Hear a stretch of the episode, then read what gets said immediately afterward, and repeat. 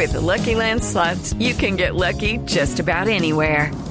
This is your captain speaking. Uh, we've got clear runway and the weather's fine, but we're just going to circle up here a while and uh, get lucky. No, no, nothing like that. It's just these cash prizes add up quick. So I suggest you sit back, keep your tray table upright, and start getting lucky. Play for free at LuckyLandSlots.com. Are you feeling lucky? No purchase necessary. Void where prohibited by law. 18 plus terms and conditions apply. See website for details. Tengan ustedes muy buenas tardes, bienvenidos a Mesa Blue, un domingo en familia. Como siempre tratamos de traerles temas variados, temas que nos interesen a todos, que van desde la política hasta lo técnico, de los temas humanos, los temas personales, todos aquellos que de alguna manera nos sirven para informarnos, para eh, tener opiniones diferentes, en fin. Hoy Don Juan Roberto Vargas. Don Felipe. Buenas tardes. Muy buenas tardes, como siempre. Estamos aquí en Mesa Blue, como usted lo dice, eh, domingo de charlas. De estas charlas con personajes, como es que decimos siempre, personajes muy especiales. Sí, porque es que lo que nos ha sorprendido desde que estamos haciendo el programa hace nueve meses, Juan Roberto, es que todos nos dejan boquiabiertos, los Sí. que- porque siempre tratamos de escoger gente que nos que nos enseñe, que nos instruya, que nos cuente cosas que desconocemos, porque uno de los problemas de los periodistas es que cre- creemos que sabemos de todo y a la final no, No sabemos, sabemos nada. de nada, sí, y señor. este programa sí que nos ha enseñado eso, ¿no? Sí, señor. Hemos tenido que hablamos de todo y cuando tenemos los expertos nos toca quedarnos como un callados. variopintos. han sido- Variopintos. Sí, Bueno, señor. Hoy tenemos un personaje que hemos invitado, que ha venido desde Medellín especialmente a estar con nosotros en eh, Mesa Blue, porque maneja tal vez un tema que es fundamental para el país, porque no lo es solo para Antioquia, que es el tema de las autopistas para la prosperidad. Y mm, se trata de Federico Restrepo. Mm, Vamos a decir brevemente quién es. Fue, bueno, fue presidente de EPM, es ingeniero de la Universidad de Minas, tiene un máster, pero ha sido y fue tal vez uno de los gestores de los grandes éxitos de Sergio Fajardo en la alcaldía. Federico es quien maneja eh, y nos va a contar que todo el tema de las autopistas para la prosperidad, Federico. Buenas tardes. Gracias por haber venido primero desde Medellín. Muy amable usted porque acaba, acaba de llegar, ¿no? Recién aterrizado. Bueno, Felipe y Juan Roberto, pues un, un placer realmente estar aquí en, en Blue Radio mm, y un poco bien impresionado de, de- de lo que son estas instalaciones y muy agradecido, la verdad, por, por la invitación y, por supuesto, muchas eh, cordial saludo a todos los oyentes de este programa. Pues, doctor Federico, arranquemos un poco explicándole a los colombianos, a la gente que pues no es de Medellín, e inclusive mucha gente de Medellín que no debe saber bien la magnitud de la obra que usted emprendió. O sea, usted trabajó con el alcalde Sergio Fajardo, el gobernador, eh, fue director de planeación, fue gerente de PM, como bien lo decía Le Felipe. tienen ganas para todas las Para empresas todas del las país. empresas grandes, no solo Cada vez que sino una país. empresa está buscando un presidente o alguien, eh, inmediatamente el nombre de Federico Restrepo Federico Restrepo. Posada. Pero bueno, doctor Federico, el tema de, eh, estoy viendo el título, es que el título parece rimbombante, pero es que es tan, ¿cómo es que dicen los muchachos de ahora, Felipe? Es tan tenaz el proyecto que, que bien lo amerita. Autopista para la prosperidad, vía libre en el sureste. Y estoy leyendo cuando hicimos la producción eh, con Daniela, nuestra productora, eh, para, para ver en qué consiste el proyecto, es considerado el segundo proyecto más importante del mundo a nivel vial. ¿Qué es ese proyecto de las vías para la prosperidad en Antioquia? A ver, Juan Roberto, eh, es un proyecto muy grande, es un megaproyecto. Eh, eh, en estos dos o tres años, pues es, eh, como bien lo mencionas, es uno de los dos proyectos eh, eh, de infraestructura vial más grande del mundo en cuanto a sus montos de inversión, porque estamos hablando de un proyecto que en total cuesta en dólares eh, 7.200 millones de dólares. 7.2. y qué para barbaridad. ponerle, digamos, un Sí, nivel una comparativo. referencia, sí. El canal de Panamá, que se está ampliando, Sí. eh, cuesta 5 mil millones de dólares. O sea, este estamos hablando de casi un 50% más de lo que es el costo de inversión de la ampliación del canal de Panamá, que es un megaproyecto también de referencia a nivel mundial. O en Colombia, el proyecto hidroeléctrico más grande que se, está, se ha construido y se está construyendo eh, en Colombia es eh, Ituango. La hidroeléctrica de Ituango son 2.400 megavatios. duplica al Guavio, por ejemplo, para citarlo eh, en comparación, o a San Carlos, que hasta ahora son los proyectos más grandes que han existido en Colombia. Y es dos veces su costo de inversión. O sea, eh, en un proyecto como Ituango estamos hablando de 3.500 millones de dólares de inversión, que es un proyecto que está actualmente en construcción. Entonces eso nos, nos, nos ubica realmente qué orden de magnitud estamos hablando de un proyecto de esta naturaleza. Ahora, eh, ¿por qué de alguna manera Mm, porque pues es un poco el costo de, de eh, construir un proyecto de estos en una topografía Tan como la difícil. nuestra, tan difícil como la de, la, la de los Andes. Entonces, eh, eh, pues ya en el transcurso de la charla podemos ir entrando en Sí, detalles. Yo le voy a hacer la primera pregunta de escéptico. Porque es que uno se la pasa oyendo que van a hacer. Bueno, bueno, y en el caso nuestro, de los, de los bogotanos, Uy. eso sí ha sido pues la tragedia. No, que la doble calzada Bogotá Girardot es una mierda. Perdón que se lo diga, es una mierda lo que hay. Eso ni es doble calzada ni nada, eso se robaron todo. Claro. Y así nos ha pasado. Que entonces la doble calzada Bogotá Tunja es otra mierda. O sea, es una. Entonces, obviamente el que está ahorita oyendo se va a hacer la misma pregunta. Bueno, y esto sí va a salir, y esto, porque es que uno es muy escéptico. Los antioqueños mucho menos hay que decirlo. Sí, con O eso, sea, no eso- iba tanto porque yo. ven las Felipe. obras, porque no roban la plata, porque tienen unos empresarios los berracos, unos dirigentes los berracos. Aquí no nos ha pasado eso. Siempre que vamos a Medellín llegamos pero, pero lo el que está oyendo, el que nos está oyendo en Barranquilla, o en Nebo, en Villavicencio, o en Cali, o incluso en Medellín, dice, ay, ya, ya llegó otro de esos burócratas a echar un carretazo. A ver, ¿Qué, garantías va, va a tener el país? Porque este es un proyecto que ahora vamos a hablar. ¿Por qué nos beneficia a todos? ¿De qué esto sale? Sí, a ver, eh, Felipe, yo creo que, que mm, tal vez eh, lo más importante y en esto hay que darle un, un crédito muy eh, grande a, a- a la Agencia Nacional de Infraestructura, a su presidente eh, Luis Fernando Andrade y por supuesto pues al gobierno del presidente Santos. Hay un cambio total en la figura del esquema de concesiones en Colombia. Explíquenlo porque, porque ese es un tema bastante técnico, pero yo a usted le doy esa explicación y la hace bastante fácil. Claro, mire, eh, es lo que llaman la cuarta generación de concesiones. Las concesiones hasta ahora, o sea, lo que correspondía a tercera generación, que era la, la última antes de esta que, que, que salió de cuarta generación, básicamente eran unos esquemas basados en, primero, eh, yo, como Estado, que soy el concedente, le doy, eh, otorgo en concesión sobre la base de unos eh, presupuestos que normalmente no se llevaban a unos niveles de detalle como se están eh, exigiendo en este momento. O sea, eran lo que se denominan ingeniería de estudios fase 1, o sea, muy preliminares, con muchas incertidumbres desde el punto de vista de la geología y de las cuestiones técnicas del proyecto como tal, y por lo general en proyectos que en el momento de construirlos, eh, pues siempre valían mucho más de lo estimado y lo que fueron adjudicados. Ese era uno de los primeros puntos. El otro era que para empezarlo a hacer, pues yo le daba un anticipo. Yo como concedente, como, como Estado, le daba un eh, anticipo al concesionario. Lo que pasó Eh, con los nules, que les dieron anticipos para hacer obras. Exactamente. Y de alguna manera, pues, eh, pues en, en el caso que ustedes mencionan, por ejemplo, hacían una especie de, el anticipo no necesariamente se aplicaba a esa obra, sino que era otra.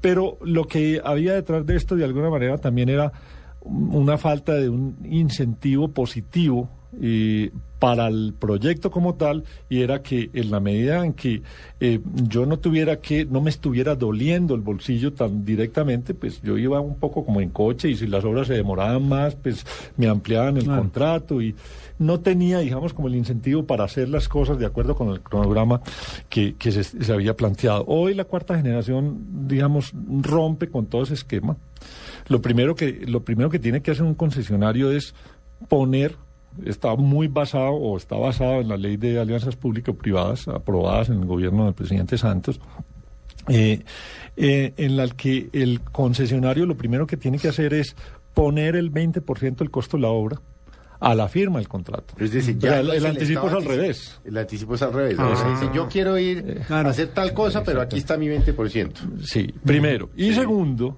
no recibe ni un solo peso de aportes del Estado, lo que se llaman vigencias futuras, o incluso de peajes, hasta que no tenga tramos operando.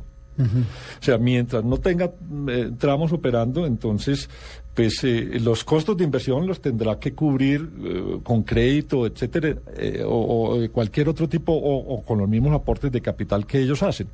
Mm, de tal forma que solo cuando entra en operación empieza a recibir los aportes del Estado, la vigencia O sea, ahí o lo- los peajes. ahí Entonces, lo que, lo que usted nos está diciendo es que, o sea, ahí no se pueden meter sino los ricos, pues. no, eh, eh, ahora el que tenga que recursos para- claro, sí. son grupos, Sí, sí, claro. consorcios, eh, en donde hay fondos de inversión. Eh, O sea, na- por eso tiene que haber mucha plata para poder Claro. financiar. pero pero también firmas constructoras colombianas. Ahora hablamos un poco de cómo ha sido esa manifestaciones de interés en un proyecto como el de Autopistas para la Prosperidad.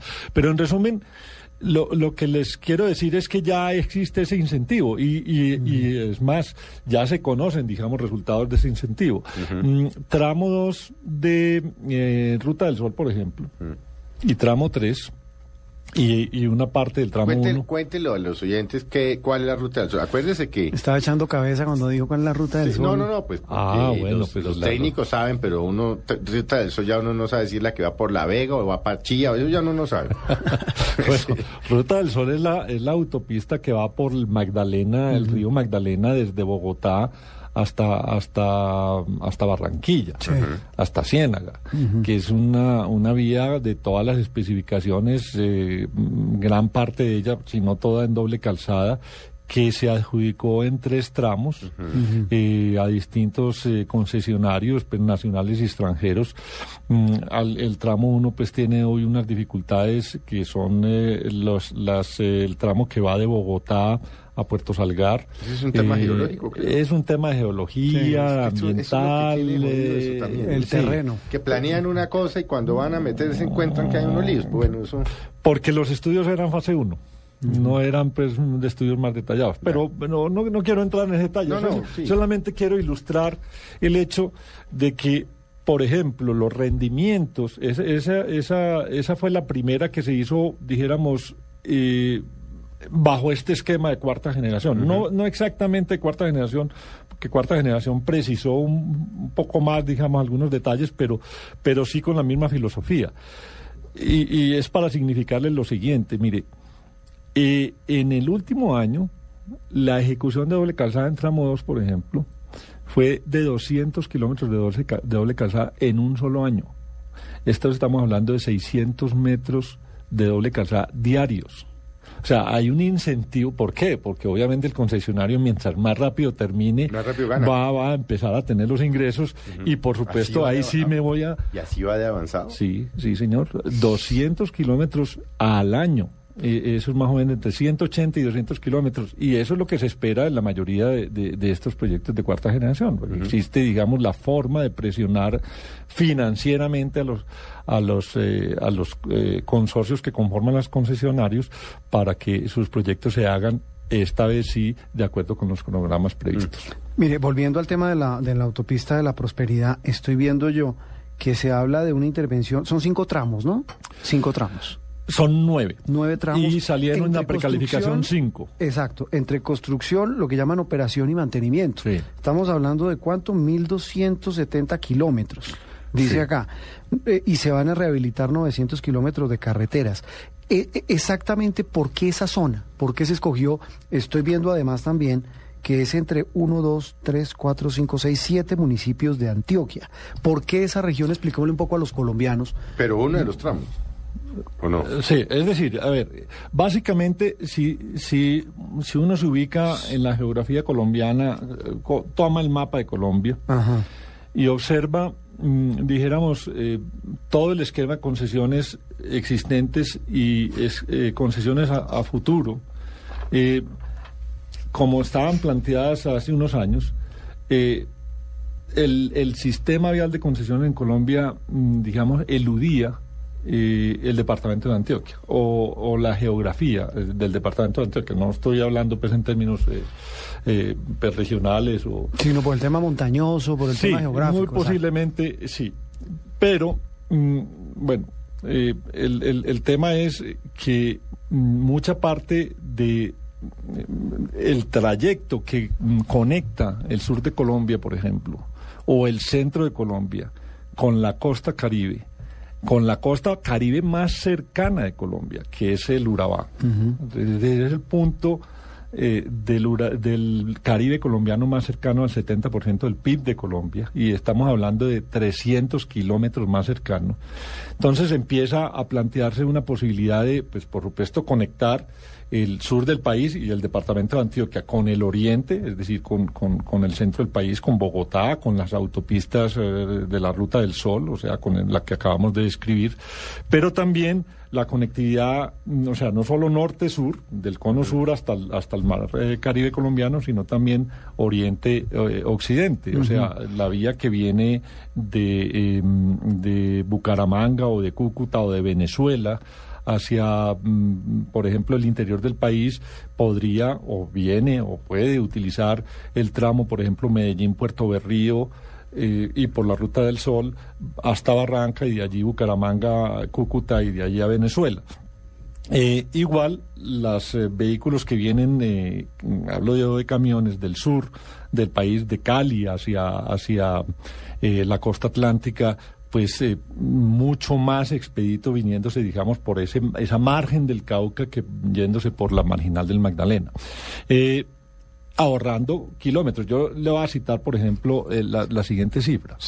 Un camión de Buenaventura, un camión de cinco ejes, que va de Buenaventura a Cartagena, que es el puerto eh, eh, más cercano, llamémoslo así, sobre el Atlántico, a ese centroide de la economía del país que está conformado por ese triángulo Bogotá, Cali, Medellín.